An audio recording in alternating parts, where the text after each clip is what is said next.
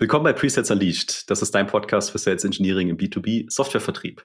Und ich habe heute einen wunderbaren Gast eingeladen und mit dem werde ich darüber sprechen, wie eigentlich die AI das Lernen, das Enablen und das Coachen verändern wird. Welche Vorteile sich daraus ergeben für die Führungskraft und für den Mitarbeiter, was eigentlich die Kunden dazu sagen und wie man diese Transformation eigentlich schaffen kann. Und damit ganz viel Spaß mit der heutigen Folge.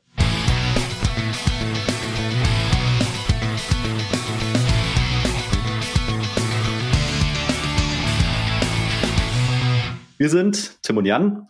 Als Presales-Experten mit mehr als 25 Jahren Erfahrung helfen wir SaaS- und IT-Unternehmen, ihre Presales-Performance zu entfesseln. Warum machen wir das? Für höhere Winrates, begeisterte Kunden und mehr Spaß in der Presales-Rolle.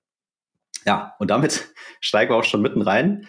Äh, ich habe heute einen wunderbaren Gast. Er ist CEO und Co-Founder von dem Unternehmen Kickscale. Äh, er war vorher in diversesten Rollen im Vertrieb, im Marketing, auch im Develop, äh, Development. Das natürlich vor allem im B2B-Tech-Bereich. Und nebenbei ist er noch äh, Dozent an der Uni in Kärnten. Wie könnte es anders sein? Auch für Sales und Marketing, insbesondere für Startups und auch bei Pavilion mit am Start. Kann ich nur sagen, Gerald Zankel, ein ganz herzlich willkommen bei uns im Podcast.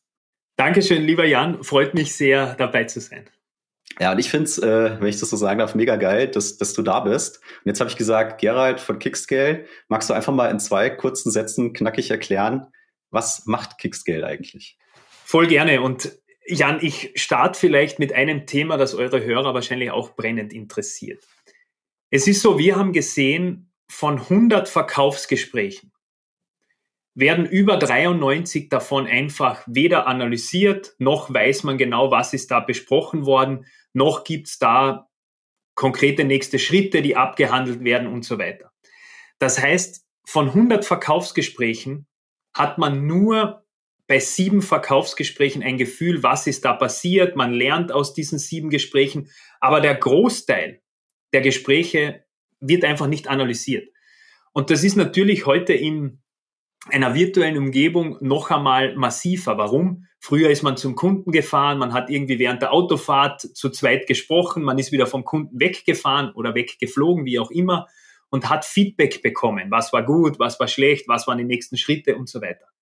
All das fällt in einer virtuellen Umgebung, wenn man von Meeting zu Meeting läuft, komplett weg.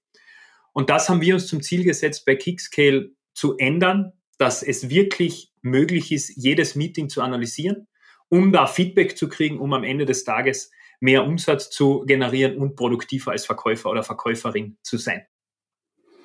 Und den Alltag von äh, vielen Vertrieblern, Vertrieblerinnen und natürlich auch den Kollegen und Kollegen in den Presales einfacher zu machen, weil du sagst es gerade, ich, ich bin ja selber in Discovery Calls und es nervt ab und zu, du musst denken, du musst reden, du musst zuhören, sollst nebenbei noch irgendwas tippen brauchst eine Agenda, brauchst irgendwie Next Steps und das alles in der äh, Geschwindigkeit und dann auch in dem Umfang, je nachdem, wie viele Calls du pro Tag hast, vernünftig hinzukriegen, ist durchaus, durchaus mal, mal eine Challenge. Und Jetzt sind wir beide natürlich voll in dieser Bubble drin. Ne? So, wir sind total digitalisiert und wir sprechen täglich mit irgendwelchen AIs und holen uns da Unterstützung auch auch im Privatleben.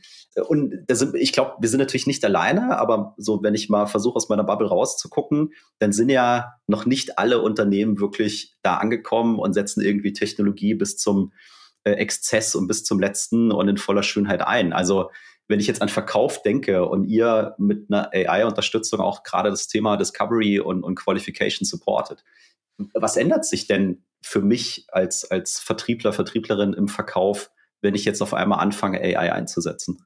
Sehr gute Frage, Jan. Was wir wirklich sehen, ist drei große Dinge, wo AI, beziehungsweise du hast es ja schon angesprochen, technische Hilfsmittel im Vertrieb helfen können. Einerseits sind das natürlich Insights. Was meine ich mit Insights? Du kriegst Einblicke in virtuelle Verkaufsgespräche, die du vorher nie bekommen hast. Das heißt, durch AI kannst du relativ schnell eine Zusammenfassung kriegen. Du kannst relativ schnell rausfinden, was sind denn die nächsten Schritte. Ist über das Budget gesprochen worden? Ist über den Entscheidungsträger gesprochen worden? Diese ganzen Insights auch zum Thema Discovery, was du angesprochen hast. Welche Discovery-Fragen habe ich denn wirklich gestellt? Und du wirst nicht glauben, wie oft Realität, was glaube ich, was ich gesagt habe und dann wirklich das, was passiert ist, wie oft das nicht übereinstimmt. Also Insights ist ein wesentlicher Punkt, der sich massiv ändert. Also ich habe mit künstlicher Intelligenz die Möglichkeit, so viel Einblicke in Verkaufsgespräche zu bekommen wie nie zuvor. Vor allem Einblicke in kurzer Zeit. Ich könnte mir natürlich ein Verkaufsgespräch 50 Minuten lang anschauen, aber da brauche ich 50 Minuten. Mit künstlicher Intelligenz kann ich das auf wenige Minuten runter reduzieren und mir die Highlights rausgeben. Punkt Nummer eins, ja, die Insights. Punkt Nummer zwei, das ganze Thema der Produktivität. Und ich glaube, da starten wir jetzt gerade erst mal so rein. Was meine ich mit Produktivität? Automatische Follow-ups anhand des Gesprächs. Wie cool ist das? Und das sehen wir, was auch unseren Kunden sehr, sehr viel Spaß macht. Ich habe ein Gespräch gehabt. Gespräch dauert 40 Minuten krieg sofort danach eine Zusammenfassung, aktuelle Situation, gewünschte Situation, was sind die nächsten Schritte, gibt es irgendwelche Fragen vom Kunden, hab das in einem E-Mail drinnen, sofern ich den Deal nicht im ersten Call abschließen kann, weil es halt ein komplexer Sales ist, etc., schicke ich das direkt dem Kunden, der Kunde kann es intern weiterleiten, hat vielleicht das Video mit Videoausschnitten sogar noch dabei. Also das ganze Thema Produktivität ist, wird da neu gedacht. Und der dritte Punkt neben Insights Productivity ist Nummer drei das ganze Thema des Coachings. Das eröffnet ganz neue Wege. Warum? Wie schon in, im Eingang erwähnt, um einen Seller anhand von wirklichen echten Beispielen zu coachen, muss ich als Vertriebsmanager entweder mit dabei sein im Call, mir das Recording komplett anschauen und dann Feedback providen oder ich nutze eben Lösungen, wie wir sie auch anbieten, wo man sagt, ich kann in jedem Call reinsteigen danach und mir anschauen, was ist denn da passiert? Was waren so die Objections, die Einwände, die gekommen sind? Was waren vielleicht auch die Feature Requests, wenn man unternehmensweit denkt? Warum hat der Kunde gekauft? Warum hat der Kunde nicht gekauft? Und das nicht nur anhand von einem Beispiel, sondern halt von den ganzen Meetings des ganzen Monats, des ganzen Quartals. Und damit ist es halt nicht nur mehr eine Stichprobe, sondern es ist wirklich Fakt, ah, wir kriegen immer die gleichen fünf Einwände. Warum geben wir dies nicht einmal in die Discovery vor und nehmen das schon vorab?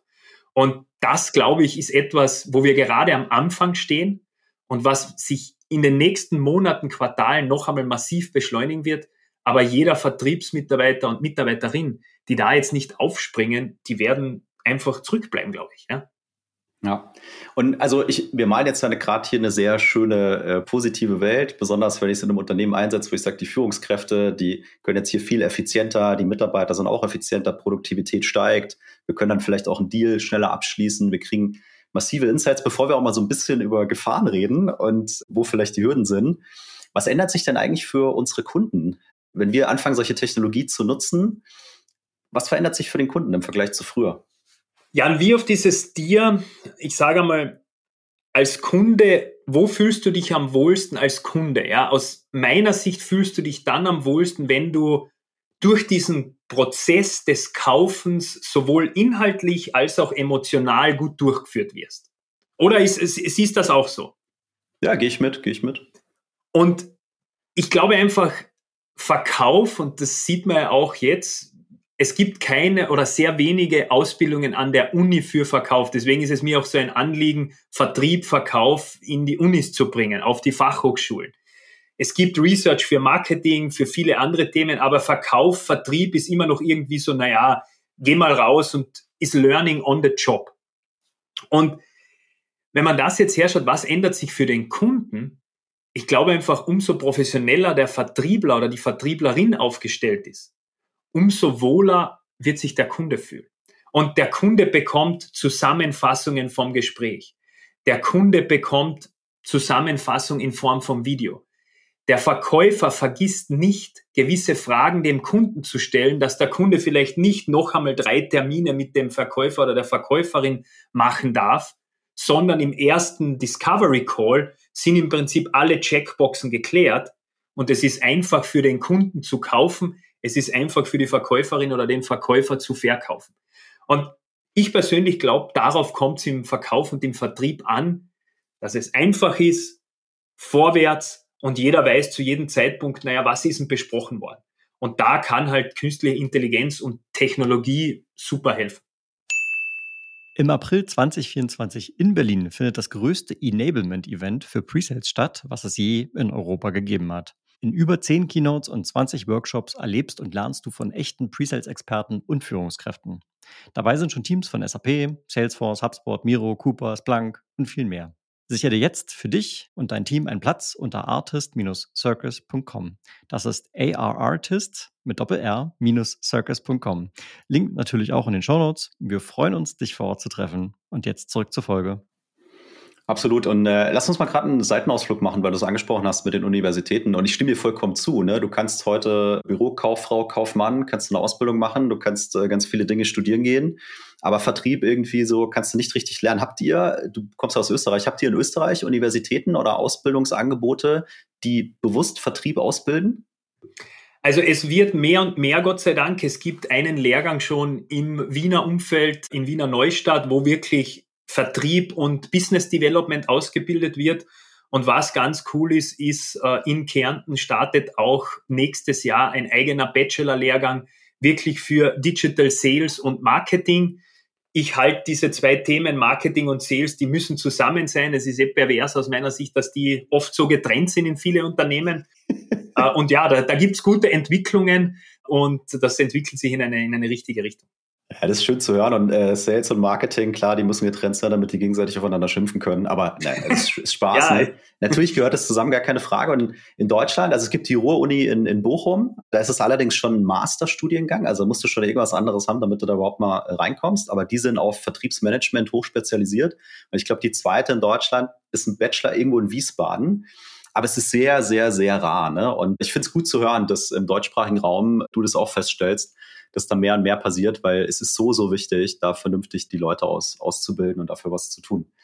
Ja, und, und Jan, eines noch, vor allem es, es kommt da jetzt halt auch FH Oberösterreich und so, also da, da bewegt sich viel. Und man muss ja sagen, Vertrieb ist ja eines der wichtigsten Funktionen im Unternehmen. Ja. Innovation, Vertrieb, das gut kombiniert, ermöglicht Wachstum.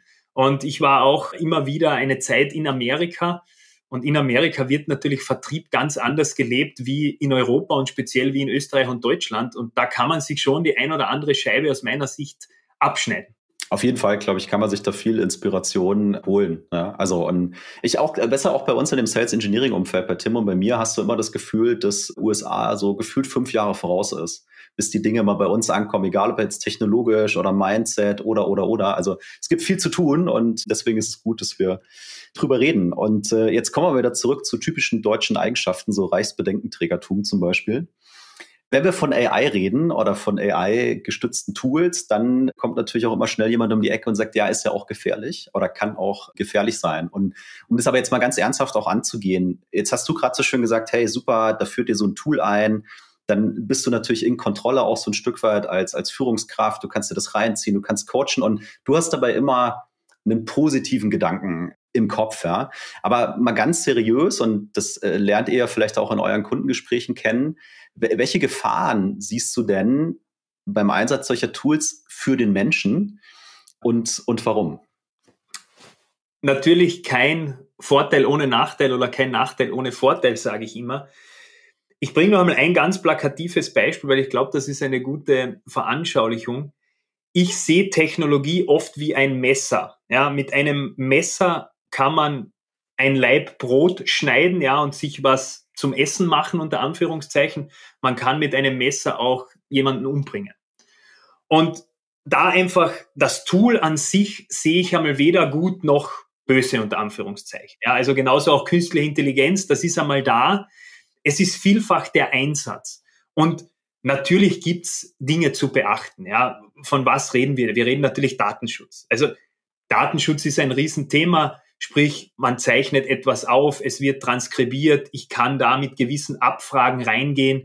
Datenschutz ist einmal ein Riesenthema, weil natürlich auch gewisse Services in dem Umfeld die Daten verarbeiten. Also ich würde einmal dieses ganze Thema Datenschutz ist ein großes, ein wichtiges. Wir schauen auch sehr drauf. Warum? Weil natürlich ist das Wichtigste, dass am Ende des Tages die Daten sicher sind und geschützt sind. Ich glaube, das, das ist einmal ein ganz großer Punkt.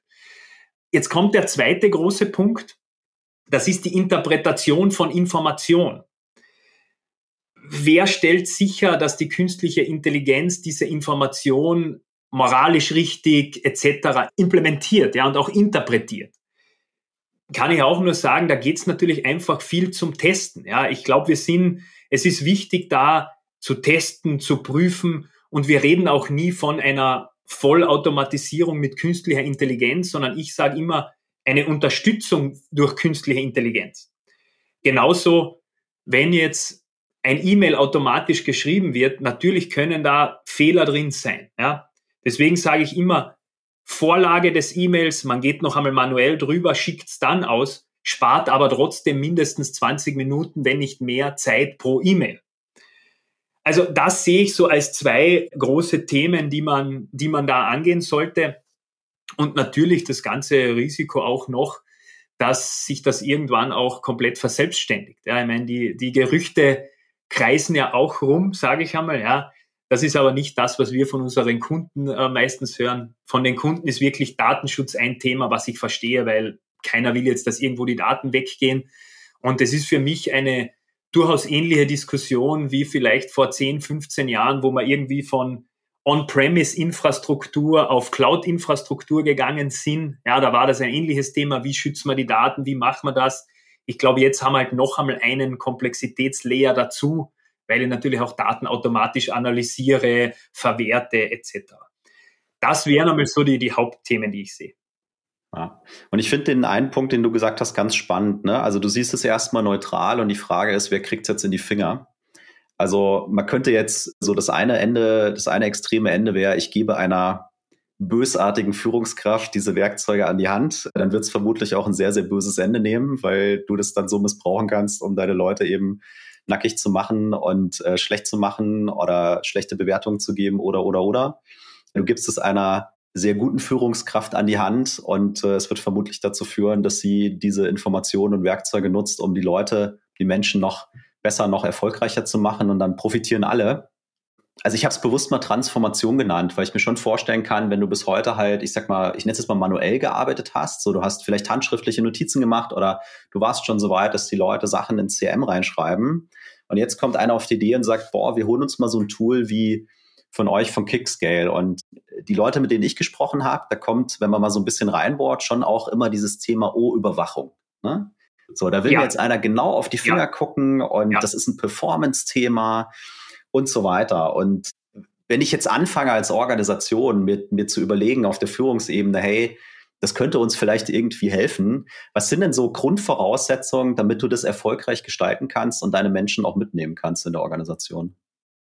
Also ganz, du, du sprichst einen super Punkt an, ja, weil es geht aus unserer Sicht nicht um Kontrolle, ja, auf, in, in keinster Weise. Natürlich kommt das Gefühl sehr oft rüber, weil wenn natürlich mein Vertriebsmanager, meine Führungsebene alles sieht, was ich mache, bin ich ja transparent und, und alles wird aufgezeichnet.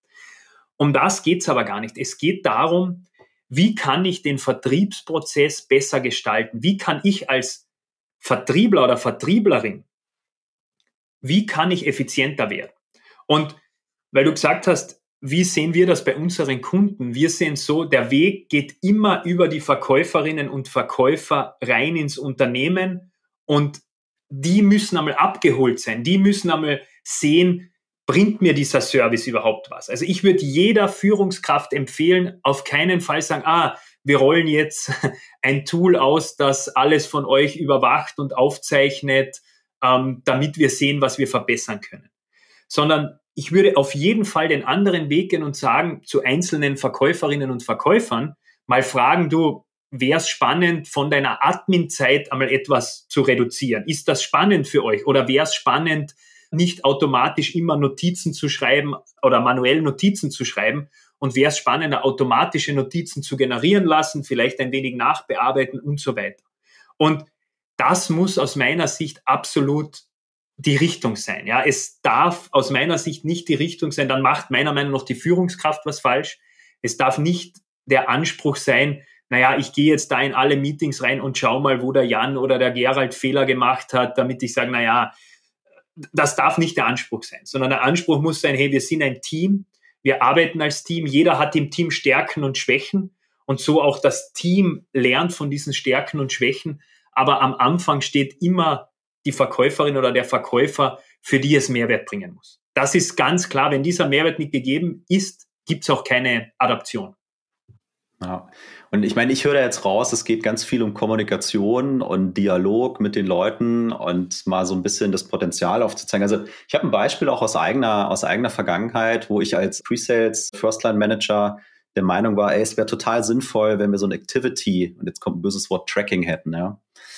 Dann bin ich auch zu den Leuten hingegangen und gesagt, hier, pass auf, ich habe folgende Idee und ähm, habe mal gesagt, wie würde das aussehen? Und dann haben die gesagt, ja, warum willst du das machen? Ne? Und dann habe ich gesagt, so ein Grund ist, dass wir künftig unseren Headcount securen. Weil wir dann natürlich sehr transparent aufzeigen können, an wie viele Opportunities arbeiten wir, wie viel Aufwand steckt da drin und so weiter. Also es hilft uns sozusagen uns selber abzusichern und frühzeitig kann ich zum Upper Management gehen und sagen, wenn es so weitergeht, dann brauchen wir an der Stelle halt einen neuen Headcounter. Weil, und wenn wir keinen kriegen, habt ihr alle ein Problem, weil dann liegt ja die Arbeitslast irgendwie auf dem bestehenden Team. Und über die, äh, über den Dialog, da waren dann noch andere Fragen, sind wir irgendwann an den Punkt gekommen, dass die Leute verstanden haben, warum könnte das sinnvoll sein? Ne? Und dann war bei uns noch ein wichtiges Thema zu sagen, das sind zwar sozusagen Kennzahlen, die wir gemeinsam erheben. Es hat auch jeder Zugriff auf diese Kennzahlen. Ihr könnt das jederzeit, ist dann Dashboard, könnt ihr reingehen, könnt das angucken. Es sind keine Kennzahlen, die wir erheben, um irgendwie Commissions oder Performance oder sonst was, sondern ging es rein um Prozessoptimierung, Prozessverbesserung. Und das muss ich sagen, hat gut funktioniert. Ne? Aber hätte ich einfach nur gesagt, so ab morgen wird hier getrackt, ja, dann hätten die mich, also zu Recht, hätten die mir alle einer auf den Deckel gegeben.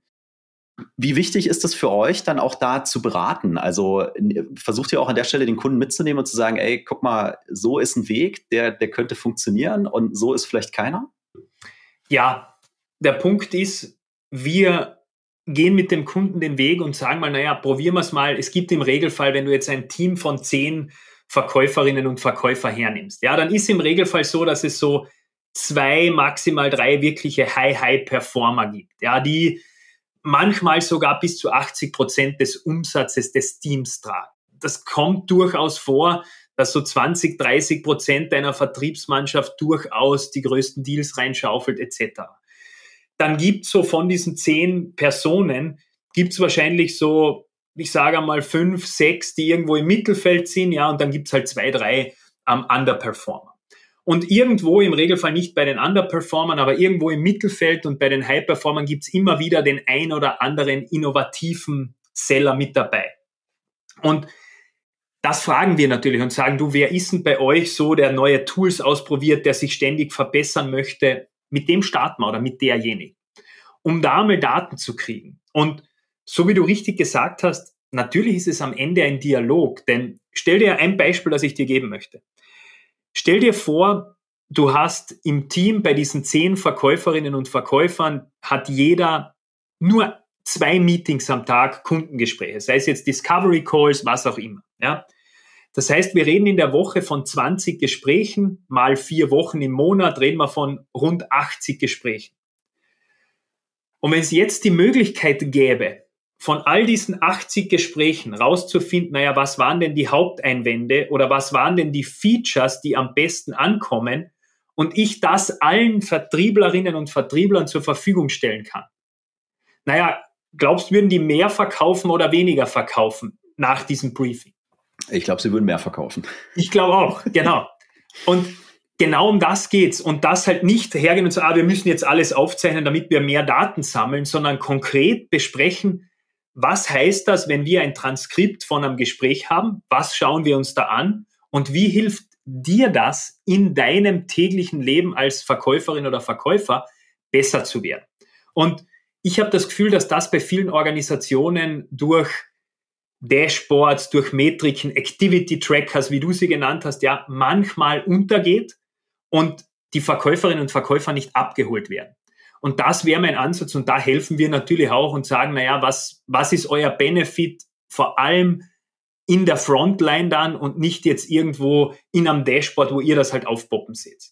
Ja, also fair jetzt. Und jetzt sind wir mal einen Schritt weiter. Jetzt sagen wir, wir haben einen guten äh, ersten Dialog gehabt. Wir haben die Leute jetzt abgeholt, weil du hast mal Probleme aufgezeigt, du hast Potenzial aufgezeigt. Alle sagen, okay, let's, let's give it a try.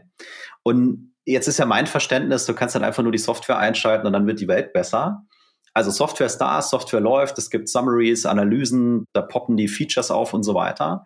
Jetzt mal unabhängig von der Software, worauf kommt es denn noch an in deiner Organisation, in der Kommunikation, im Prozess, was auch immer, damit die Kiste am Ende dann wirklich erfolgreich wird? Du brauchst natürlich Leute, die es leben. Ja, also wie ich auch eine Anekdote hier von einem meiner, also ich bin HTL, eine technische Highschool mehr oder weniger habe ich besucht. Und da hat der Professor immer gesagt, a fool with a tool is still a fool. Und äh, ich will das da jetzt nicht eins zu eins umlegen, aber ich glaube, du weißt, was ich meine. Es geht darum, nur das Tool einzuführen, dass jetzt alle Gespräche aufgezeichnet sind.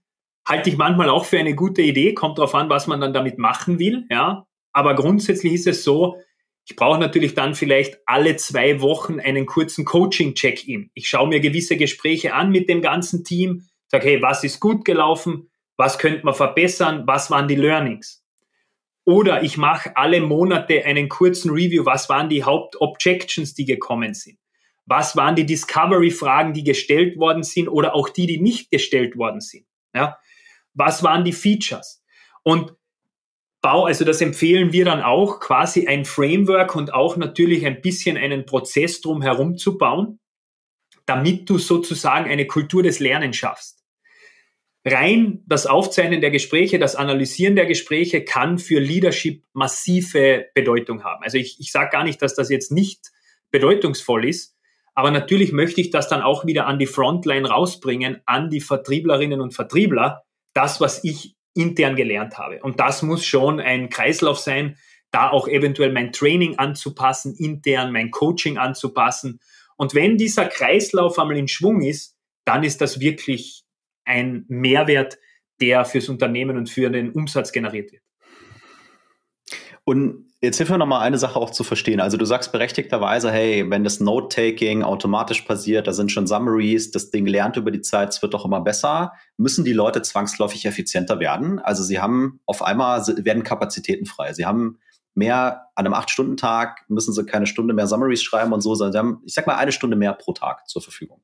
Vielleicht mehr, vielleicht weniger also bei euren Kunden oder das, was du so siehst im Business, was machen denn die Companies, die Organisation mit diesem Mehr an Zeit? Also, das könnte ich auch wieder hier der Böse sein und sagen, ja, ist ja super, dann können wir ein, eine Ressource mal direkt rausschmeißen, spart uns Geld. Oder ich kann halt sagen, ey, ihr könnt mehr Calls in derselben Zeit machen, wir wachsen, whatever. Aber äh, was ist denn die Realität? Also, was siehst du denn draußen? Was wird mit diesen frei werdenden Kapazitäten? Was passiert damit?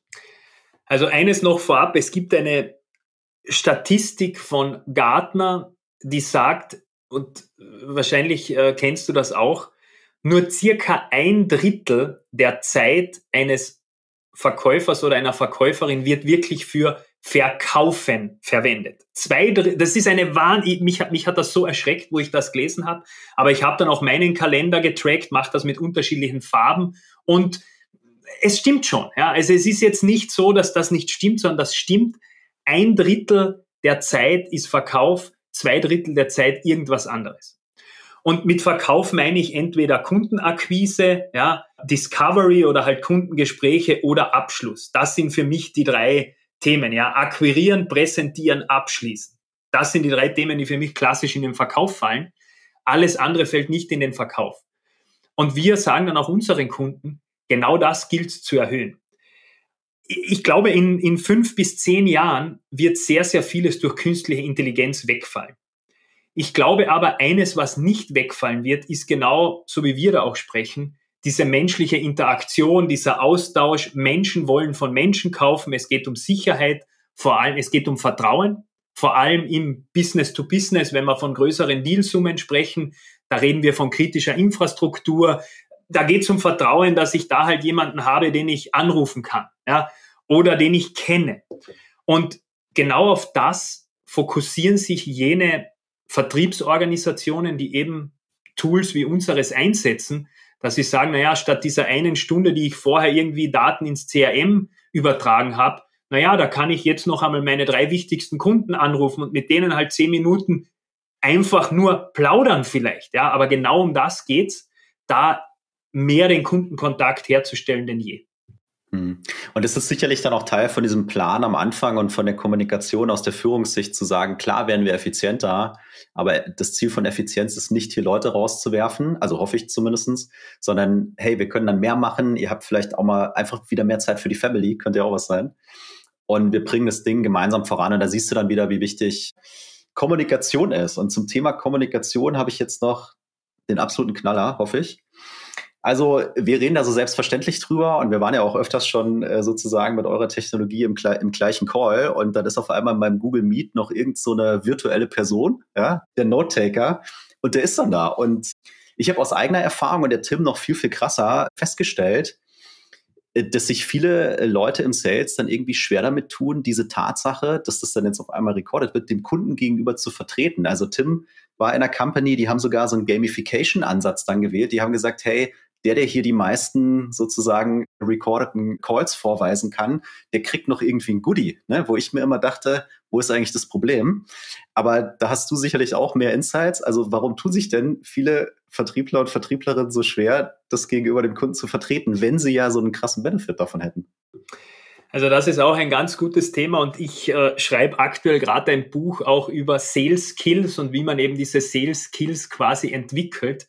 Und eines, wo ich da beim Research draufgekommen bin, ist, es geht so oft ums eigene Mindset. Ja, es geht vor allem ums Mindset von der Verkäuferin oder vom Verkäufer. Und wenn ich natürlich schon ein bisschen negativ reingehe und sage, oh, jetzt wird das Gespräch aufgezeichnet, dann kann ich das dem Kunden auch nicht verkaufen. Das heißt, ich kann den Kunden nicht die Vorteile verkaufen, dass er das Video noch einmal anschauen kann, dass er sofort eine Zusammenfassung hat, das intern weiterleiten kann, er bei uns oder sie bei uns abgespeichert ist, alle Infos transparent da sind, damit ich ihr oder ihm die beste Möglichkeit eines Verkaufs geben kann.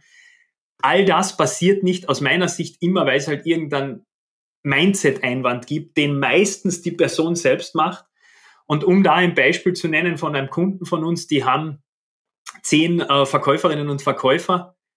Bei neun haben die Meetings immer rekordet und bei einer ist kein Meeting recorded worden. Und weißt du, was die eine gesagt hat? Die eine hat gesagt, naja, meine Kunden wollen das nicht. Und die anderen neun, da wollen es die Kunden anscheinend. Und jetzt hier auch die Frage, wo liegt das Problem oder die Herausforderung oder wo ist der Lösungsansatz, dieses Problem zu lösen? Und natürlich bedarf es einer Transparenz. Es gehört am Anfang des Calls angesprochen, du, lieber Jan, darf ich das Gespräch da aufzeichnen? Warum? Du kriegst eine Zusammenfassung, du kriegst das Video, du kannst das intern verteilen und natürlich werden die wichtigsten Punkte zusammengefasst, damit ich dir die beste Performance für unser Produkt geben kann. Wäre das in Ordnung für dich? Und so präsentiert ist es natürlich was anderes wie da ist irgendeine künstliche Intelligenz im Hintergrund, die irgendwas aufzeichnet, analysiert, irgendwelche Daten irgendwo ablegt. Naja, das ist eher nicht so sicher. Und um das geht's, glaube ich, aus meiner Sicht. Aber das spricht nicht nur für das Aufzeichnen, sondern natürlich auch beim Abschluss, bei der Discovery. Welche Fragen stellst du und welche Antworten kriegst du dann? Ja, ich meine, also, und ich kann, äh, finde ich, so eine menschliche Angst oder so ein so eine Ungewissheit. Ich kann das schon nachvollziehen, ne? Also äh, das äh, kann ich nachvollziehen. Und ich meine, klar, wenn du sagst, hey, bei neun funktioniert das super und bei einer Person funktioniert es nicht, dann, ja, wo ist das Problem? Vielleicht bei dieser einen Person. Und dann denke ich, bin ich wieder genau bei den Themen. So, du musst die Leute enablen, du musst die Leute abholen, du musst auch ein offenes Ohr haben für Sorgen und für Ängste und da vielleicht individuell mal reingehen. Und vielleicht musst du dann auch mal eine Entscheidung treffen.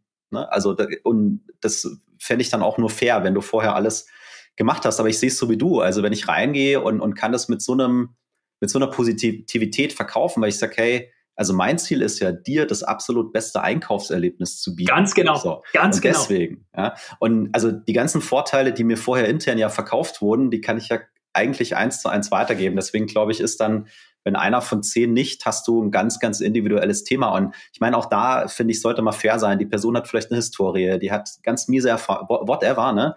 Also es muss drüber geredet werden und es muss im besten Fall, finde ich, auch mal auf den Tisch und idealerweise findet man dann eben, eben eine Lösung. Aber ich sag halt auch, wenn einer partout nicht bereit ist, vielleicht auch mal was Neues auszuprobieren, dann wird es halt auch so ein bisschen schwierig. Also nicht nur im Sales, sondern vielleicht auch allgemein im Leben. Und jo, äh, gehört auch dazu, ja, gehört auch dazu. Und jetzt wagen wir mal einen Blick in die Zukunft. Wir sind ja noch in 23. Jetzt haben wir viel drüber geredet. Du hast gesagt, und ey, mit AI, ich glaube, es steht noch am Anfang. Ne? Es fühlt sich schon an, wie ist schon tausend Jahre da. Aber nee, so lange ist das eigentlich doch gar nicht. Und was wird das alles mal in, keine Ahnung, fünf Jahren, zehn Jahren, 15 Jahren so können? Äh, ich will aber nur mal nach 24 gucken. Also Danke, Gerade, ja. ja. Das, ist, das ist hilfreich. ich höre auch, wenn wir mit den Leuten reden, ey, gerade ist alles schwierig, so die Auftragslage ist angespannt und unsere Ziele, so, also schon alles challenging, ne? Also ich finde auch so ein bisschen, äh, so ein bisschen rumweiden auf sehr hohem Niveau gerade bei uns in der B2B Tech-Branche. Aber also wenn du es jetzt noch nicht gemacht hast, ne, in Richtung Effizienz da stärker zu gehen, ja, warum ist denn dann 2024 endlich mal der Zeitpunkt, warum du sagst, so jetzt aber?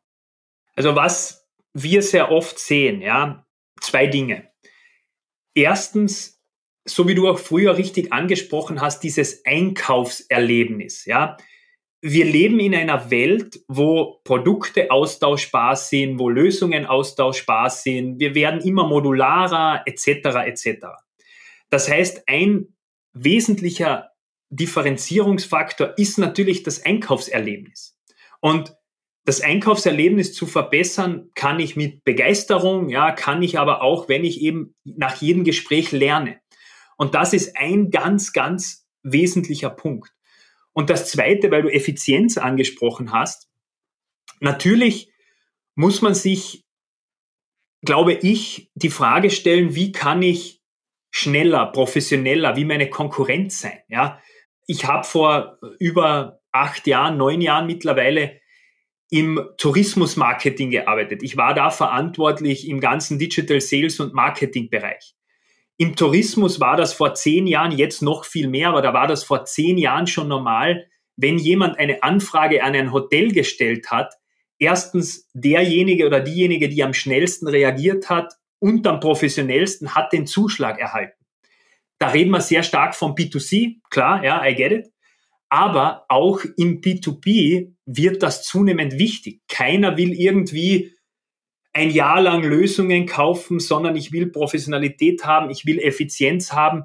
Ich will nicht mit meinem ganzen Management-Team im Februar 2024 einen Termin koordinieren müssen, nur weil ich eine Abstimmung brauche, sondern ich hätte gerne ein Video, hey, schick das durch, jeder kann es asynchron anschauen, gib das okay und let's go. Und das glaube ich einfach, ja. Theoretisches Szenario, ne? Wir nehmen mal an, jeder würde diese Technologie einsetzen. Also jeder hat, wie du es gerade gesagt hast, hat Interesse, geiles Einkaufserlebnis, Geschwindigkeit, Learning und so. Jeder setzt das Ding ein. Was macht dann den Unterschied aus? Weil eigentlich hat da jeder die gleiche Voraussetzung, weil die setzen alle hier eine geile Technologie ein. Wie, wie kannst du dich dann noch unterscheiden? Also beyond Technology sozusagen. Was lernt ihr da von euren Kunden? Also was wir jetzt lernen, und das ist, glaube ich, ein positives Signal an alle da draußen, die zuhören. Wir reden hier wahrscheinlich von den Top 5 Prozent, vielleicht sogar noch drunter, die überhaupt einmal auf dieses Thema anspringen. Also es gibt ja auch einen Großteil an Menschen jetzt nicht so sehr im B2B-Tech-Bereich. Ja, ich glaube, B2B-Tech ist generell sehr innovativ und sehr offen. Aber in anderen Branchen ist ja so, naja, künstliche Intelligenz, warten wir mal, vielleicht geht dieser, diese Innovation irgendwie vorbei und wir können so weitermachen. Ja? Und wie man sich differenziert, nachdem alle das nutzen, weiß ich derzeit noch nicht. Ja, da würden mir einige Ideen jetzt kommen. Aber das Positive, was ich sehe aktuell ist, wenn jemand auf Technologie setzt, auf Effizienz, habt ihr derzeit eine mega Differenzierung. Ja, und diese Differenzierung wird sich auch nicht in den nächsten Wochen, Monaten oder Quartalen schließen. Ich glaube, die wird sich in Jahren von jetzt schließen. Ja, und dann muss man sich wieder neu erfinden. Aber in den nächsten ein, zwei, vor allem 2024 wird sich das nicht so schnell schließen. Und daher ist der Ansatz, auf diese Technologie jetzt zu setzen, da Innovator zu sein, sicher positiv für den Umsatz. Und ich meine, ansonsten hast du viele Punkte auch angesprochen. Ne? Also äh, es sind, gilt natürlich nach wie vor, ich brauche eine gute Kommunikation, ich brauche irgendwie ein geiles Mindset, ich habe hoffentlich auch ein geiles Produkt. Das wäre mal so ein paar, so ein paar Grundvoraussetzungen. Und dann boostet es mich ja noch mehr, weil ich die Basics quasi drauf habe, gutes Storytelling und so weiter. Und dann kriege ich hier die Effizienz rein. Also fair, wir sprechen in zwei Jahren nochmal, was sich dann äh, tatsächlich, tatsächlich verändert hat. Und Jan, so, Ja, bitte. Eines noch ganz kurz, Entschuldigung. Was ich natürlich auch sehe, ist, wo lernt man denn Innovation? Innovation macht man entweder durch kreative Köpfe, durch Zufall oder auch auf Kunden hören, Kunden einbinden. Und wenn ich natürlich weiß, was hat mein Kunde immer gesagt, wie schaut das aus, kann ich daraus natürlich auch enorm viel für mein Produkt, für meine Organisation und für Innovation ableiten. Und das gehört natürlich auch genutzt. Ja, 100 Prozent. Guter, gute Ergänzung. So, jetzt, wir haben immer eine Abschlussfrage. Wir sind ja auch heute mit unserem Thema sehr Discovery-lastig und sie, sie klingt so einfach. Aber was ist denn deine Lieblings-Discovery-Frage und warum? Also ich muss sagen, ich habe ja, es gibt da in der, in der Volksschule schon, ja, hat es diese Bücher gegeben, die man dann Freunden und Freundinnen austeilt und schreibt rein, mein Lieblingsessen, meine Lieblingsfarbe. Ich habe eine Lieblingsfarbe, das ist gelb, ja, aber das ist so ziemlich das einzige, was ich an Lieblingsdingern habe, glaube ich, ja. Außer meine Freundin, die ist meine Lieblingsfrau, ja, wenn man so äh, sagen will. Der Punkt ist, ich habe mir sehr viel den Kopf zerbrochen über was ist die Lieblings-Discovery-Frage. Und ich habe da, also ich stelle meistens so eine, die ich wirklich für gut finde. Vor allem, wenn man so eine warme Atmosphäre aufbauen will, ist so in die Richtung, du Jan, erzähl mal, wie seid ihr mit SE Rockstars wirklich so erfolgreich geworden? Ihr habt einen Podcast, ihr seid super unterwegs, ihr habt das Disco Framework, das sieht so mega aus. Was habt ihr da gemacht, dass ihr bis dort hergekommen seid? Also, ja, und erzähl mal, wie reagieren die Leute drauf? Was kommt raus? Im Regelfall, es kommt dann natürlich immer ein bisschen auf die Person drauf an. Deswegen, ich mache meine Discovery-Fragen natürlich auch personenabhängig. Aber wenn du natürlich einen Founder diese Frage stellst, einen Geschäftsführer, naja, klar erzählt der dir mal, wie äh, seine Eltern, also beim Familienunternehmen jetzt zum Beispiel, ja, da habe ich gerade äh, jetzt mit einem Geschäftsführer gesprochen, wie damals sein Vater da ein Management-Buyout gemacht hat, die dann da gearbeitet haben, er das übernommen hat. Und es war ein zehn Minuten Gespräch, wo ich sehr, sehr viel erfahren habe über die Person, übers Unternehmen. Sie digitalisieren sehr viel, das heißt, ich weiß, die sind innovativ, die haben langjährige Mitarbeiter, das heißt doch irgendwie traditionell. Also alleine aus der Frage kriege ich so viel über die Unternehmenskultur, über die Persönlichkeit raus, dass ich alle anderen Fragen dann dahingehend anpassen kann. Ja, ich, ich finde es eine sehr schöne Frage, weil sie eben so sehr offen und vermeintlich auch sehr, sehr breit ist. Ich glaube, du musst dann erstmal die Klappe halten, weil der beim anderen rattert's dann. Und wenn es dann anfängt zu sprudeln, genau, dann hast du so viele Ansatzpunkte vermutlich für den Rest von deinem Discovery Call, wo du, wo du gar. Also ich, ich finde es gut. Mir, mir gefällt's gut. Ja, jetzt haben wir heute so viel äh, geredet und eine Sache an der Stelle äh, darf ich anmerken. Wir nutzen euch ja auch. Ne? Tim und ich nutzen euch ja auch und finden euch brutal geil. Wir kennen uns, glaube ich, erst seit, weiß ich nicht, zwei, drei Monaten. Äh, und, ja, ja, und, es ist, also danke fürs Vertrauen da schon und, einmal vorab. Und haben dann gesagt, hier, äh, lass mal testen. Und wir haben dann gesagt, boah, das ist so cool für uns, ja, und es äh, bringt uns so viel Mehrwert. Du hast heute drüber geredet. Wir wollen noch einen Schritt weiter gehen. Wir haben ja mit dem Discovery Dojo auch unser eigenes Angebot am Start, also ein äh, Discovery Training für alle, die da ihr Game verbessern wollen. Und wir nutzen eure Technologie quasi auch in unseren Discovery Dojos, also helfen den Leuten genau mit diesen Analysesachen äh, Dinge zu identifizieren. Du hast dieses, diesen Coaching-Aspekt äh, angesprochen. Also Tim und ich sind große Fans. Wir finden es mega, mega gut. Und wenn du gerade äh, am Überlegen bist, dein Discovery Game irgendwie mal auf das nächste Level bringen zu wollen, alleine oder mit deinem Team, dann schau einfach mal vorbei bei serockstars.com slash discovery. Den Link gibt's natürlich auch in den Show Notes. Da findest du alle weiteren Informationen und dank Gerald und Kickscale künftig auch mit AI-Unterstützung. Ja, du, ich kann nur sagen, herzlichen, herzlichen Dank, dass du da warst. Mir hat es mega, mega viel Spaß gemacht. Und ich freue mich schon aufs nächste Mal und bin gespannt, was wir noch so alle zusammen auf äh, die Beine stellen werden. Vielen Dank, mein Lieber. Jan, danke dir auch. Und du hast noch einen guten Punkt angesprochen, weil das, glaube ich, ist so wesentlich. Discovery, Discovery, Discovery. Ja, ich brauche dir das nicht sagen, ihr kennt das, aber gerade die Discovery gut zu machen, die Discovery anzuschauen, hilft im weiteren Verkaufsprozess so, so, so viel, weil es einfach viele Kopfschmerzen vermeidet. Deswegen finde ich auch super, was ihr macht. Das ist eine super Ergänzung. Und danke da nochmal für euer Vertrauen und für die Einladung zum Podcast. Ja, danke dir. Das war ein wunderschönes Schlusswort. Und ich kann dann nur noch sagen, das war für dich Pre-Sales Unleashed. Das ist dein Podcast für Sales Engineering im B2B Softwarevertrieb. Heute ganz überraschend mit Gerald und Jan. Schön, dass du mit dabei warst und bis zum nächsten Mal. Bye, bye.